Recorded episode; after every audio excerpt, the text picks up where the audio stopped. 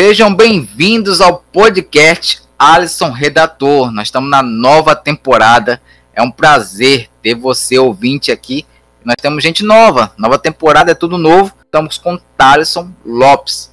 Ele que é profissional da comunicação em diferentes segmentos da comunicação. E eu o desafiei. Eu vi muita coisa bacana nele nas redes sociais. Eu falei para ele: Olha, Thaleson, vou te propor falar coragem de ser eu mesmo. Só que aí ele disse: Ah, eu vou além, já que eu tenho, eu tenho tanta coragem de ser eu mesmo, que eu escolhi outro tema. Qual é o título, Thaleson, que você é para agora, nosso podcast de hoje? Oi, Alisson, boa noite. Boa noite, pessoal.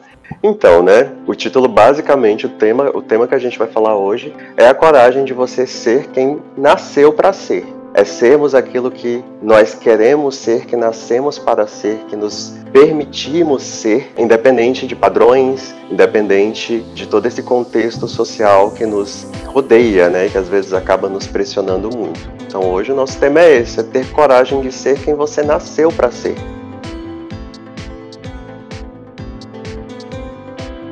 Thaleson Lopes é profissional comunicação, é a questão de formação, Thaleson. Explica aí para o ouvinte. Então, pessoal, eu iniciei na área de comunicação com uma vontade muito grande de ser designer. Então, a minha, inclusive, tem uma história engraçada porque eu não, não fiz comunicação social de cara, né? Eu iniciei ali pela informática. Tenho uma primeira graduação na área de informática, bacharelado em informática. E eu entrei em informática, Alisson, porque eu queria ser designer. Então, na época né, que eu fiz faculdade, que eu passei no vestibular, eu passei com essa garra de ah, tecnologia, informática, ciência da computação, tem designer aí no meio. Tem como eu ir para a aplicação web, trabalhar o meu lado de designer e entrar na comunicação. Só que eu acabei me desmotivando com o curso, terminei, porém bem desmotivado. E aí depois que eu terminei, eu percebi que na verdade eu tinha que ir para a área de comunicação de fato, né? Publicidade e propaganda para poder me especializar no que eu queria. E foi quando eu me formei em informática, mas fui para a área de comunicação. Comecei a atuar em assessoria de imprensa, comecei na parte de publicidade e propaganda, produção audiovisual. Entrei em uma agência em Porto Velho e eu, aquele menino novo, me descobrindo como designer, me descobrindo como comunicador, entrei e depois, depois da BPSI eu só fui crescendo, fui pro, começou a vibe do digital, comecei a me interessar e a perceber que eu não, não tinha só o talento como designer, que eu gostava de outras áreas, eu gostava muito de escrever. Desde pequeno eu gosto de escrever e isso acabou vindo à tona quando eu entrei na área de comunicação. É, eu gostava muito de analisar as coisas, de observar e ter, dar soluções para aquilo. E o digital veio com essa pegada de o designer era de um modo diferente, o texto era de um modo diferente, o algoritmo, você entender, aquilo tudo se torna muito. É, Como é sedutor. é complexo o negócio de algoritmo, hein? Só leva o peia. Um e, dia eu, e já... Mas, amigo, é algo muito. É, o fato de eu ter feito informática me ajuda hoje bastante ah, a entender verdade. esse contexto. É, o nosso papo vai ser quase que espiritual aqui hoje. Por quê? Hum. Você, você percebe que, por mais que eu não tenha ingressado de fato na área de informática, eu já acabei, pelo destino, acabei lá atrás fazendo algo que hoje me ajuda muito a entender as situações relacionadas às redes sociais em si, por causa do bendito algoritmo, de como todo essa, esse, robô funciona. Porque lá atrás, por mais que eu não, não pratique, não, não gostasse na época, veio aí a graduação em informática me deu bastante, me trouxe bastante conhecimento sobre o que hoje está em voga nessa história aí já foram uns 10 anos, se eu não me engano, aí de carreira. Passa rápido, né? Passa, Passa rápido. rápido. Quando a gente vê, não sei se é o teu caso, quando a gente vê, já tem alguns cabelos brancos. No meu caso, tem 12 de um lado e 8 do outro. Falaram que é mais, mas eu disse que eles que não sabem contar direito. Mas eu tenho alguns, mas passa rápido mesmo. Alguns cabelinhos brancos. Amigo, Amigo da nossa área é tiro e queda. Se tu não tiver um cabelinho branco é porque você ainda não resolveu um problema. Alisson, o, a coragem já começa na largada, né? Porque o mundo, não adianta a gente falar, todo mundo diz assim, ah, eu não ligo porque as pessoas falam, ah, eu sou blindado. Isso leva um tempo, né? Na prática as coisas não são assim. Existe sim modelo de comportamento social, sexual, econômico. Não falta rótulos e o meu público deixa eu usar essa palavra e cagação de regras, né? Não falta. E deu ruim contigo, Thaleson? Como assim? Viu essas cagação de regra, chegou um dia que tu falou, olha, no ombro, não é, não é bem assim. Quem dita as regras do Thaleson Lopes é o próprio Thaleson. Como que foi essa, esse lance de. Com certeza ninguém nasce blindado contra as cagação de regra e esses modelos, né? Aí chegou uma hora que tu disse, olha, sou mais eu na prática, né? Que falando muita gente fala, mas na prática não é bem assim. Eu sou basicamente muitas, ma muitas marginalizações, muitas comunidades marginalizadas em uma pessoa só. Por quê? Olha só, eu sou preto, né? Sou aí descendente de índio com preto. É... Tamo junto. Já é um ponto. Hum. Sou gay, então já temos aí uma segunda comunidade, um segundo grupo social que já é marginalizado. Não sou o gay padrão, né? Eu tenho aí o meu lado feminino. Exemplo disso, já, já fui professor de dança do ventre, dançarino e professor de dança do ventre, que é baseado no sagrado feminino. Então, tipo, eu não me coloco na jaula de gay padrão e isso já gera um preconceito dentro da própria comunidade. Uma classe marginalizada preconceitualizando outra classe marginalizada. E, Situação, e, né? nas, e, sou de família pobre. Eu nasci em Lábria, eu sou originalmente de Lábria, é uma cidade do Amazonas, interiorzinho do Amazonas. Eu sempre Tem a festa do sol ainda? Aquela festa Exatamente, a festa do sol. Asa então, de águia, J Quest, já foi de tudo lá. Amigo, então. já foi de tudo lá. Acho que todo mundo que já bombou no axé nesse Brasil já passou pela festa do sol em Lábria.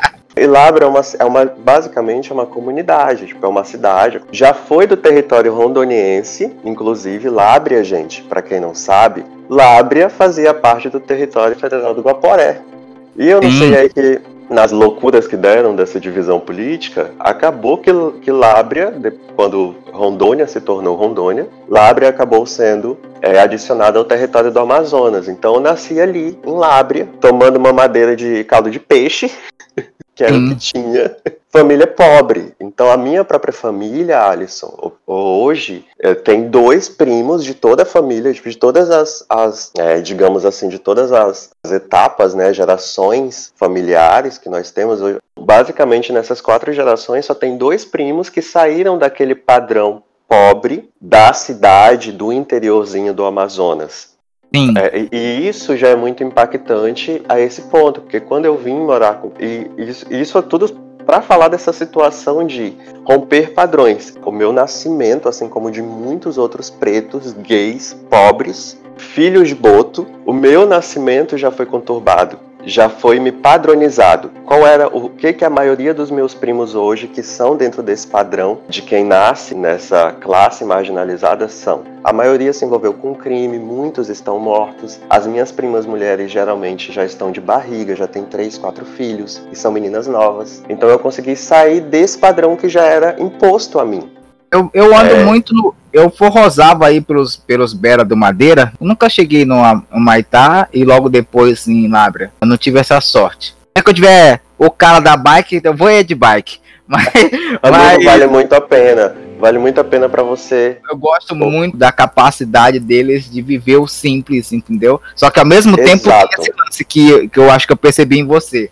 Existe um simples e existe um marasmo. Você quis um simples, mas não quis ficar parado, condenado a uma prisão do marasmo. É isso que eu interpretei? Exatamente, é exatamente isso. Eu fui educado e nesse ponto eu agradeço muito aos meus pais, ao meu pai e minha mãe, de depois que eu passei a morar com os dois, né, que eu conheci os dois aos meus 5 anos de idade, antes disso eu morava com os meus avós, em Lábria. E por causa de toda essa educação, esse acesso à informação que os meus pais no meu início de vida, formação de caráter, ali pelos meus nove anos em diante, eles me deram, fizeram de tudo para me dar acesso à educação, à mesma educação dos brancos. Gente, quem tá escutando isso agora que acha que é um absurdo, eu sou ainda de uma época 1990, 1999, ainda era uma época em que se tinha um preconceito contra preto enraizado no norte muito enraizado. A gente era, vivia muito uma colônia ainda. Tem gente que vai, pode achar isso que eu tô falando um absurdo, mas não é. Tem gente pensa 1900... que é bizarro tem gente que pensa que é mimimi, né? Isso. Você é alheio ao... já... Exato, a gente já conquistou muito, Alisson. Enquanto sociedade, nós já, sociedade do norte, nós já conquistamos muito de não estarmos mais para trás, não ficarmos para trás quanto ao resto do país. Só que nessa época, de 1999, o norte ainda era tratado como um mistério. Imagine você, uma criança preta, com pai branco, mãe preta, com seus pais brigando para que você tivesse o mesmo acesso que os brancos tinham à educação. E eu sou muito grato pelos meus pais por isso, porque foi, foi isso que me motivou a não ser o que diziam que eu iria ser. É ser, né? Ah, Thalisson, para que você estuda? Sua mãe vai ser doméstica para sempre, você vai ajudar, você no máximo vai ser pedreiro. Eu já escutei isso, gente, quando eu era pequeno. Então é, que quem tá na, falar, na desculpa, mas quem tá na, na, metrópole, no grande centro, até numa cidade de médio porte como Porto Velho, com seus 500 mil habitantes, que um pouco para mais, um pouco para menos, depende da situação, é, a gente fica numa bolha, a gente pensa que existe essa oportunidade, e não é, gente. Gente, no, no Bera, eu, eu, chamo de Bera as comunidades ribeirinhas, tá? Eu não sei se Perfeito. você acha isso pejorativo, se, se, me, se achar, me, me avisa. Eu acho lindo morar na beira do rio, inclusive todo porto velhense é beiradeiro, queira ou não. Aí, Toda amazonense, todo norte é beiradeiro, é, meu amigo. É, é isso é aí, muito verdade. E aí, isso que o Tarso está falando, rola sim um tal de feudalismo. Olha, se você foi filho de carpinteiro, não só você, mas teu neto e teu bisneto. Ainda há essas comunidades, então tem que ter coragem para fazer isso que o Taras falar. Ele disse: Não, eu vou mexer em informática. Cara, como assim? Nem tem computador direito em Labra, tu vai mexer em informática? Exatamente isso. Rondônia, né, nesse quesito, até os meus nove anos de idade, eu, eu saí de Labra aos cinco anos, né, para que quem está acompanhando a gente entenda esse percurso. Que eu acho importante até para a identificação de muitos garotos que podem estar tá escutando isso agora e se identifiquem e tomem coragem para ser o que vocês nasceram para ser e não para ser o que as pessoas olham para vocês e dizem que vocês têm que ser. Aos cinco anos, eu saí de Lábrea e fui para Manaus. Foi quando eu conheci meu pai e minha mãe. Choque, né? hein, homem? E aos nove anos de idade, que eu, meu pai e minha mãe saímos de Manaus e viemos para Porto Velho. Foi Rondônia que nos propiciou ter uma casa própria. Na época que quando a gente chegou, estava naquele período de especulação das terras. Tinha muita invasão de terra. E os meus pais, eles aí tiveram essa sorte de, ter, de conseguir um terreno nesse processo de invasões, de especulação de terras para a zona sul aqui de Porto Velho. Eles conseguiram uma casinha, um terreno, fizeram uma casinha de madeira e essa foi a nossa primeira casa própria. Antes disso, eu, meu pai e minha mãe, nós morávamos de favor na casa dos outros. É, o período mais longo, que foi quando eu tive, realmente eu tive acesso de verdade à mesma educação que um branco tinha, foi quando meu pai e minha mãe trabalhavam de domésticos na casa de um, de um soldado do exército. Ele era capitão. E era uma família de gaúchos, era uma família do, que era do Rio Grande do Sul e estava em Manaus é, a gente ainda não tinha vindo para Rondônia. Essa foi a última casa que nós ficamos morando de favor em Manaus antes de vir para Rondônia. E eles tratavam da gente muito bem. Eles não tratavam a gente como os, os empregados. Eu dormia na mesmo, no mesmo quarto que os filhos deles. O meu pai e minha mãe tinham um quarto só para eles dentro das, da própria casa, dentro da vila militar. Então isso, olha que louco! Eu, eu tive a oportunidade de estudar duas, durante dois anos numa escola militar em Manaus. Então nessa época eu tive de fato acesso à informação, à educação mais de qualidade. E aí depois disso teve esse corte, né? Que a gente veio para Rondônia e aqui em Rondônia a gente foi ter a nossa casa própria e construir toda uma vida, toda uma história que eu, meu pai e minha mãe temos hoje juntos.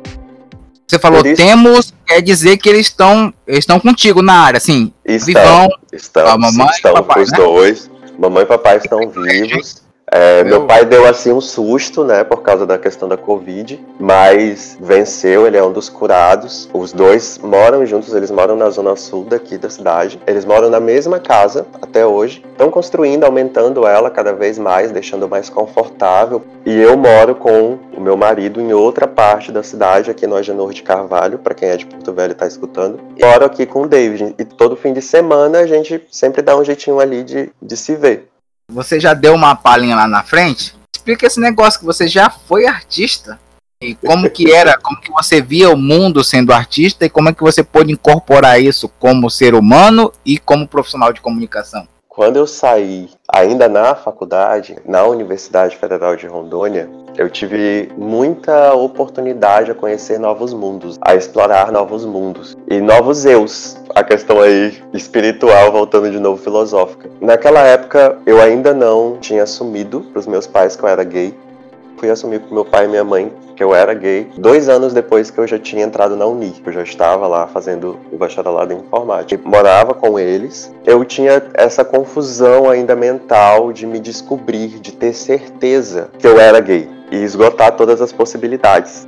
E nesse contexto surgiu o teatro, surgiu a dança, surgiu a arte. E eu comecei a adentrar. Antes disso, eu já tinha tido alguns contatos com esse meio, mas não tão forte. Já tinha participado. Eu não sei se está nessa época, Alisson, mas tem uma amiga nossa em comum que já esteve aqui no, no podcast, podcast, que é a Carol, Carolzinha, quando ela escutar ela vai rir. Nessa época, Carol, para você ver como é o destino, né? A Carol, nessa época, ela trabalhava no Sesc. E eu era da Bibliosesc. Gente, eu me vi, eu ia todo fim de semana, eu me vestia de Visconde de Sabugosa, o auge. Visconde de Sabugosa, do sítio do Pica-Pau Amarelo, e eu ia para as instituições junto com uma equipe da Bibliosesc para contar histórias para as crianças que estavam passando pelo processo de, de, câncer ou de algum tipo de doença muito grave, né, terminal. E a gente fazia contação de histórias para eles. E nessa época eu também conheci, foi nessa época que eu já conheci a Carol, que eu vivia ali pelo, pela área de cultura, né, do SESC, então sempre estava envolvido com alguma coisa. Porém, foi na faculdade, na Uni, ali pelos meus 18, 19 anos, que isso aflorou de verdade. Eu me, eu me percebi artista. Eu me profissionalizei na parte de dança. Para quem não sabe, eu tenho um técnico, eu sou técnico em dança contemporânea, né? Tenho DRT? Eu tenho dois DRTs. DRT em dança e DRT em direção de produção, em direção de arte, né? Não é nem de produção, que abrange a questão tanto para vídeo quanto para visual. Então tirei esses dois na época da Uni porque eu fiz muito trabalho, gente. Eu era louca das bolsas. Eu era bolsista de tudo, Alisson, tudo, porque eu não queria pisar o meu pé em casa. Eu tinha medo, eu ficava o maior tempo que eu pudesse longe dos meus pais, porque eu não queria lidar com o fato de ter que falar para eles que eu era gay.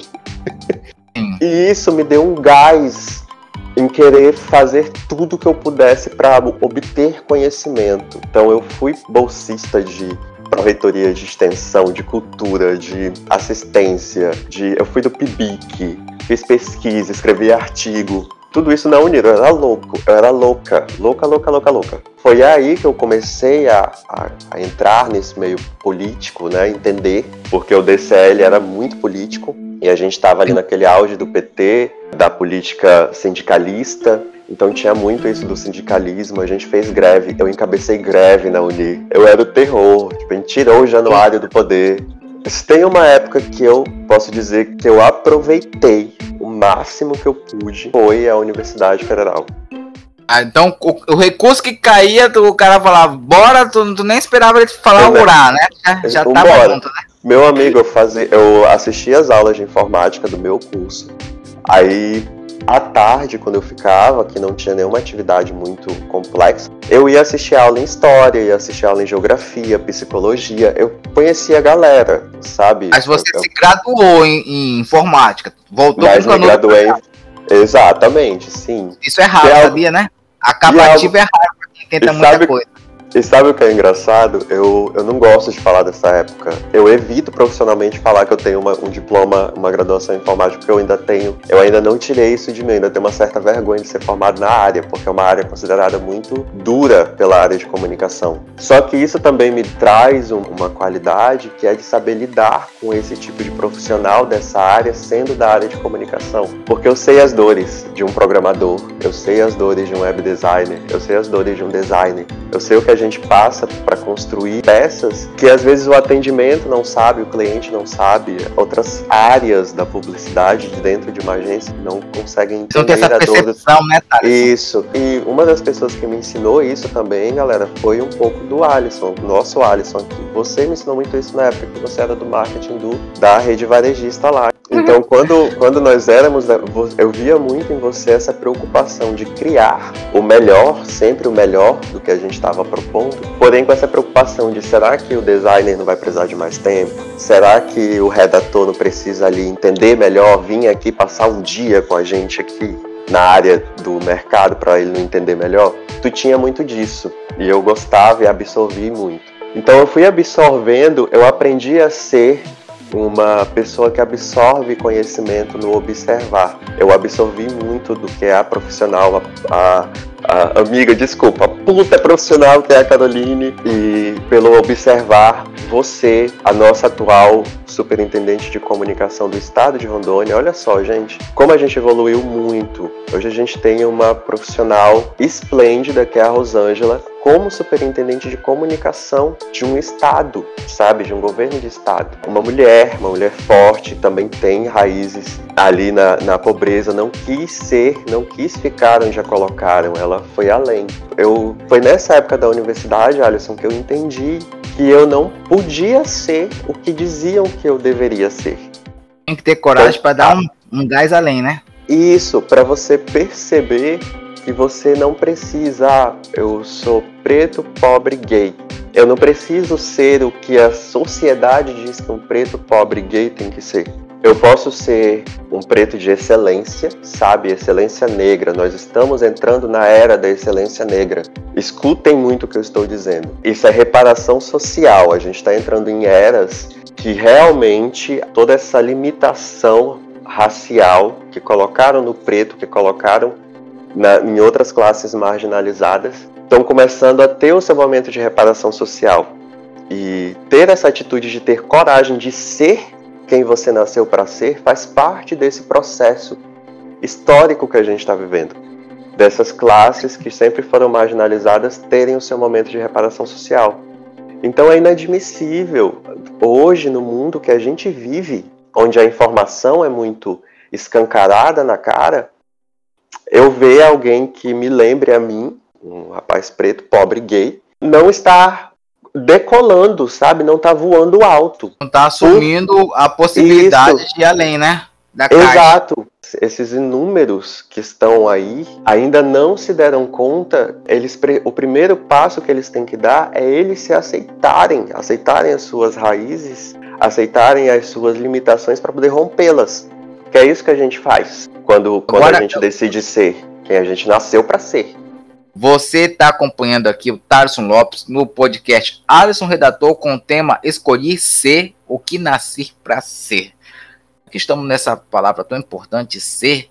Uma coisa que chama a atenção no Thaleson é, é essa questão dele trabalhar o lado masculino dele e trabalhar bem o seu lado feminino, que muita gente aí se nega a trabalhar uma das duas partes. Tá tudo bem assim, Tarson? Ou você poupa totalmente energia com a oposição de que, olha, só tem que trabalhar um lado, se você escolheu sexualidade, tem que trabalhar só o lado feminino. Como é que tu, tu, que tu enxerga o mundo assim, nessa questão de trabalhar a dualidade? Foi uma oportunidade de, nesse período artístico, conhecer a dança e me interessei bastante pela dança do vento. E eu sempre fui muito Sim. assim, né? Tipo, quando eu me interesso por algo, eu vou a fundo. E isso eu, eu imergi, caí de cabeça, Alisson, na cultura islâmica, na cultura árabe. Fui atrás de saber do porquê existia um preconceito tão grande no homem dançar um derbak. Derbak, para quem não sabe, ele é mais acelerado, é como se, como se fosse o nosso samba, né? Ele é no batuque. Bem e frenético. geralmente são, é bem frenético e geralmente são mulheres que dançam dentro da cultura árabe, dentro da cultura da dança do ventre. E por causa disso, eu comecei a perceber que eu estava perdendo muito das minhas possibilidades usando só um tipo de energia, que era a energia hum. masculina. Por quê? todo esse processo de ter que se assumir, de ter que não ser preconceitualizado, não ser considerado uma menininha, feminadinho, ah, porque é mulherzinha, existia muito isso ainda na época. E isso doía muito, me doía muito. Eu já tinha me assumido, mas vinha essas piadinhas que menosprezavam as pessoas que são gays afeminadas ou que é gay, faz dança é porque é viadinho. E não é assim que funciona. Só que naquela época eu me abatia por isso, né? Que era uma coisa que eu ainda não tinha percebido que eu não precisava lidar com isso. E isso me afetava. Foi quando eu percebi que, que eu só ia transcender isso quando eu abraçasse o meu lado feminino. E aí eu afundei na dança do ventre, sabe? Eu fui a fundo mesmo. As minhas performances eram todas, basicamente era tribal, fusion, fazia uma fusão, trazia essa fusão dessa força feminina, da sensualidade, da criação, com essa parte masculina, sabe? Então eu dançava dos dois estilos, eu dançava tanto o ventre quanto folclórico masculino.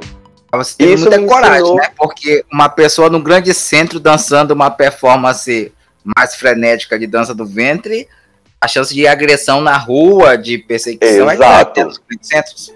Exato. Teve um momento que foi muito marcante para mim, que eu me apresentei em um festival que era o, o Encena na Rua. Na época eu fazia parte de uma companhia de dança, foi a companhia de dança que me abraçou, que me fez evoluir muito, foi a Cristina Pontes. Eu acho que todo mundo em Porto Velho conhece a Cristina Pontes. Conhece. então eu fiz parte da companhia de dança dela. E a Cristina, ela é, ela não é um ser humano, a Cristina é um anjo. Ela abraçava a gente de um modo, ela não tinha medo de compartilhar o conhecimento dela, de todo esse sagrado feminino relacionado à dança do ventre. E ela transpassava isso e era muito mãe.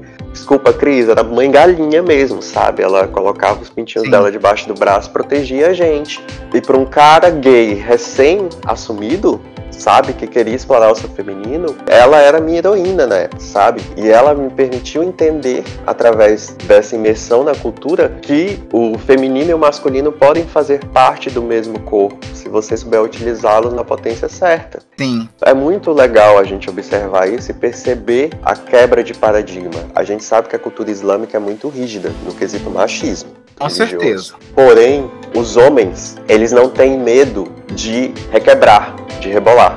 Você vai Verdade. num casamento árabe, os homens dançando é muito bonito de ver. É, e é até engraçado a gente pensar nisso. Porque eles são tão machistas no quesito a posição da mulher, mas no círculo interno masculino é normal os homens dançarem juntos. É normal eles requebrarem. O tipo de dança permite essa movimentação do corpo. E isso é a aplicação de uma energia feminina dentro de um círculo masculino, de energia masculina. Esse lance de ser sensível, de você se deixar se permitir a sensibilidade da dança, sem o estereótipo do corpo, da, da construção social de que o homem tem que ser duro, de que ele não pode ser sensual, de que ele não pode requebrar porque senão ele é viado. Okay. E aí os homens héteros... Ponto, né? Exato, e é. ponto. E aí os homens héteros caem nessa neura, que os caras héteros, eles se privam dessa liberdade porque eles não querem ser considerados gays. E o que é mais interessante é que hoje ser gay é uma etiqueta, é um status de excelência. Convenhamos, nós estamos já em todos os lugares. Nós estamos dentro do governo, nós estamos fora dele, nós estamos nas multinacionais, nós estamos próximo à realeza. Já tem ministro em outros países assumidamente gay, casado, tem, uma, tem toda uma, uma construção de vida. Casado ou não, solteiro, né? Indiferencia, mas é gay, está lá representando em um posto que nunca se imaginou que uma classe marginalizada fosse chegar. Todos esses questionamentos vêm dessa questão de você entender que o masculino e o feminino eles têm que estar dentro do mesmo corpo. Porque é só assim que a gente está completo. Enquanto a gente estiver usando só uma dessas energias, a gente não vai estar tá dando todo o nosso potencial de observar. Exatamente aí que eu quero chegar, meu amigo. Essa paz que você tem hoje, hoje 2021, porque gente, você olha assim, as coisas não nascem prontas, não se iludam. Essa paz que tu tem de olhar no espelho e ver esse equilíbrio do masculino e feminino, Nasceu quando? De um olhar interno, de uma noite bem dormida, de terapia a rodo, de doses de uísque, de olhar para tudo e meter aquele eles que lutem. Porque, ó, geral fala, não liga, mas a taxa de suicídio, a taxa de tudo mais prova o contrário. Agora, nós estamos lidando com a questão de ser, ser você mesmo e estar com paz com isso. Explica para nós como é que chegou esse start. Eu tô em paz.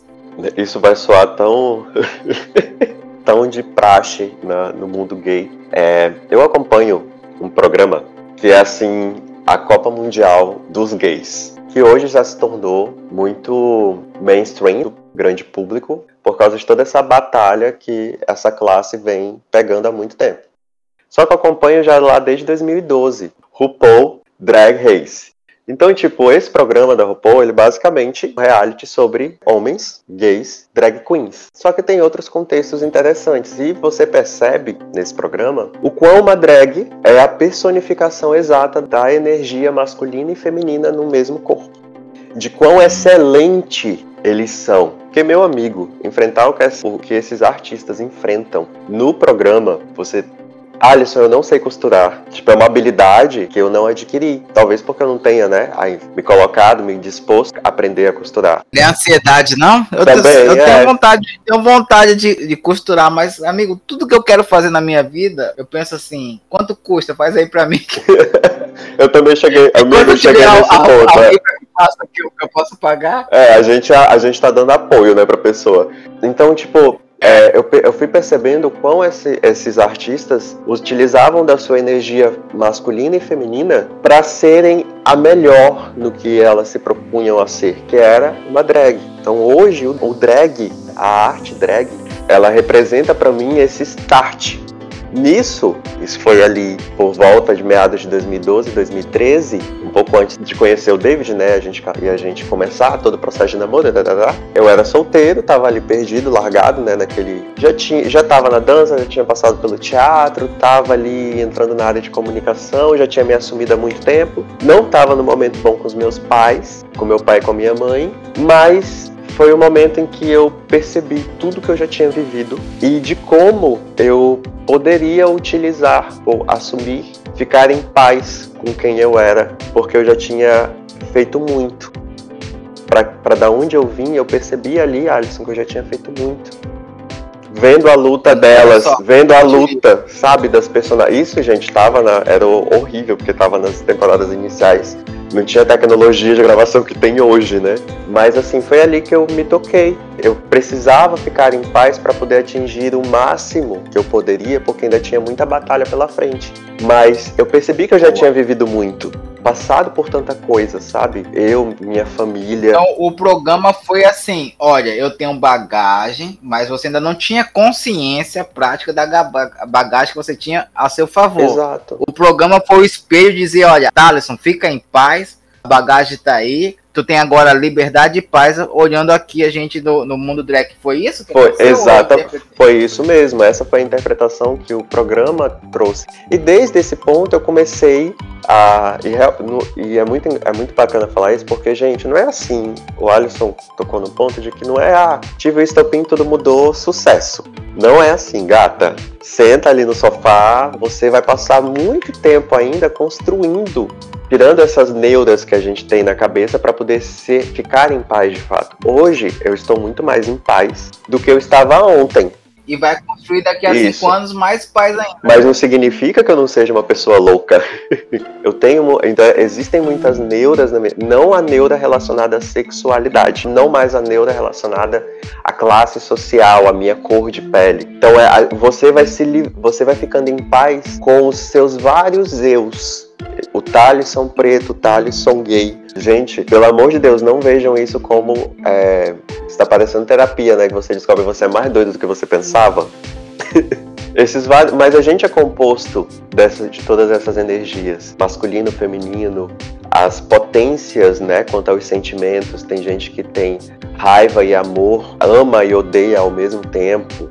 A gente é, é esse conglomerado né? Um grande aí, cada pessoa é um grande cortiço de sentimentos, porque tá todo alguns conseguem organizar isso muito rápido, outros não conseguem organizar tão bem assim, tão rápido. Mas o, o início disso é você entender que você pode ser quem você quiser e estar em paz e não ser um padrão na sociedade. Nós estamos próximo do final. Eu queria que você respirasse fundo, desse. Eu, parece meio é, petulante, meio audacioso, mas é preciso. O que, que você diria para esse povo que ainda está, ou que já percebeu que está na caixinha, ou que nem percebeu ainda? Que é para dizer para eles, para essa coragem de ser eles mesmos? Gente, a luta de vocês diária e as conquistas, elas não devem ser igualadas à conquista do outro, dos outros Boa. que nos rodeiam. Foi isso que me fez perceber o caminho que eu tinha que seguir e começou a me deixar em paz com quem eu era. Com quem eu já tinha construído, com esse Thalisson que está sempre em construção. Porque é a minha história. Não dá para me basear o meu sucesso ou não sucesso pela história do outro. Esse é o problema da nossa atual sociedade, Alisson. Nós na, ainda estamos na era do coaching, né? A gente já saiu, é. já se perdeu bastante, mas já se perdeu bastante, mas ainda existem uns resquícios que coloca você o tempo todo se igualando a alguém. O fulano, eu quero ser que nem eu. Posso, você também pode. Isso, exatamente. É isso. É, é o modo errado de você fazer, de você aconselhar a impulsionar alguém. Porém, como as pessoas querem sucesso rápido, todo mundo quer ser rico da noite pro dia, milionário, todo mundo quer ser feliz da noite pro dia. E não existe isso. Existe trabalho, força de vontade, existe autoconhecimento diário, existe construção, existe construção. E é isso que eu digo para você que tá aí, que sabe que precisa sair da caixinha, para ser o que nasceu para ser, para ter todo o reconhecimento, para você realmente fazer diferença no mundo. Agora, um jovem, um jovem, um Thaleson da vida, Thaleson de 17, 18 anos, que esteja ouvindo esse podcast, improvável que meu público quase todo tem 30, 35.